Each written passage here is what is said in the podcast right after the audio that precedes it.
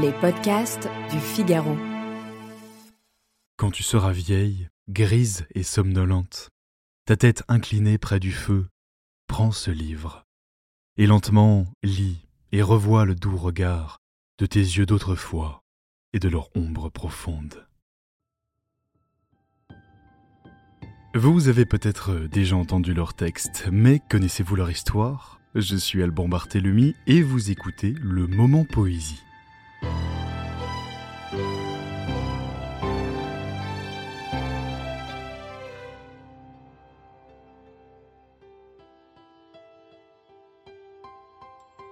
Amis de la poésie, bonjour. Il semble être quelque peu oublié en France, mais il est un véritable monument dans son pays.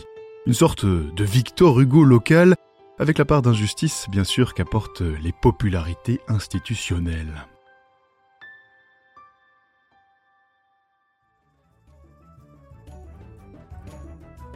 William Butler Yeats est l'un des pères de la nation irlandaise.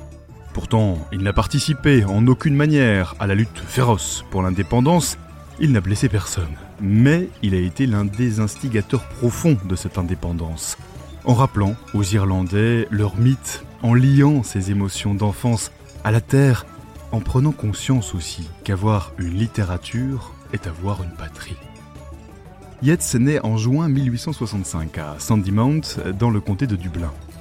Il est originaire d'une famille d'artistes protestants. Il vit à Londres et puis à nouveau à Dublin. Il fréquente de nombreux artistes et écrivains dans sa jeunesse. Il publie tout d'abord des poèmes classiques, il est fasciné par les contes folkloriques celtiques et transforme ses penchants à la rêverie en goût pour l'occultisme. Je veux partir pour l'île d'Innisfree. J'y veux bâtir d'argile et d'osier une hutte Installer une ruche, semer neuf rangs de fèves et vivre seul dans le bourdonnement des abeilles. Yeats ne s'installe entre guillemets véritablement euh, en poète que lorsqu'il fait la rencontre bouleversante de l'actrice Maud Gonne. Celle-ci est révolutionnaire, catholique, c'est une femme splendide aussi. Il en tombe profondément amoureux. Elle sera sa muse, il lui dédiera des poèmes la fera jouer même dans l'une de ses pièces de théâtre, mais en vain, il la demandera en mariage à quatre reprises. Elle épousera finalement à sa place un militaire. Yates prend alors pour toujours son visage d'intellectuel triste. Depuis Londres, il rencontre pourtant bientôt le succès. Il participe à la fondation de l'Abbaye Théâtre à Dublin, qui devient en quelques années, au tournant du XXe siècle, l'épicentre du renouveau littéraire irlandais. Ses pièces et poèmes abordent le sentiment d'emprisonnement moral, l'ardeur spirituelle. Il compose au fil des années une Irlande première, sans bière et sans rugby, un territoire où l'histoire et les esprits commandent parfois durement. Tout se disloque, le centre ne peut tenir, l'anarchie se déchaîne sur le monde comme une mer noircie de sang. De temps en temps, la mélancolie des amours rêvés ressurgit, mais Maud n'est plus qu'un souvenir à qui Yeats demande une dernière fois la main en 1917, comme un hommage en quelque sorte, avant d'étrangement proposer de prendre la main de la fille de Maud refus de sa part assez logique. Yeats se mariera finalement à une Anglaise, Georgie Idlis, ces dernières l'encouragera du reste dans son activité d'écriture.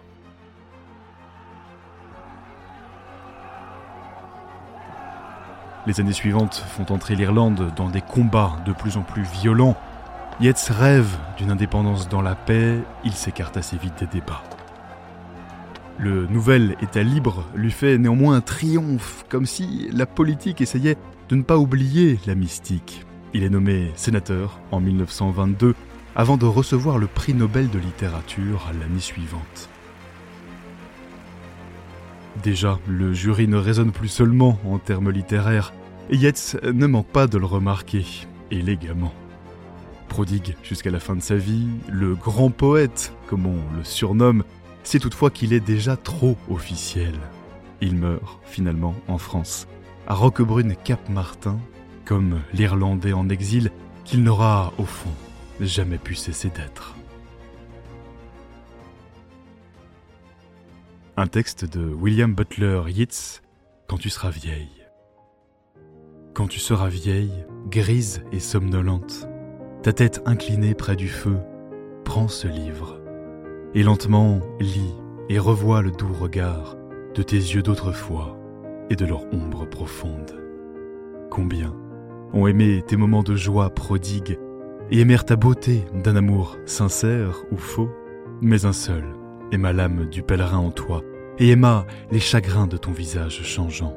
Alors, courbé sur les bûches rougeoyantes, murmure un peu tristement comment l'amour te quitta, comment il s'envola au-dessus des montagnes et se cacha dans un amas d'étoiles.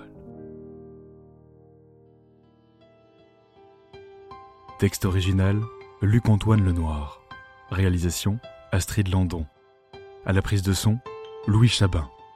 Coordination, Aude Cérès et Salomé Boulet.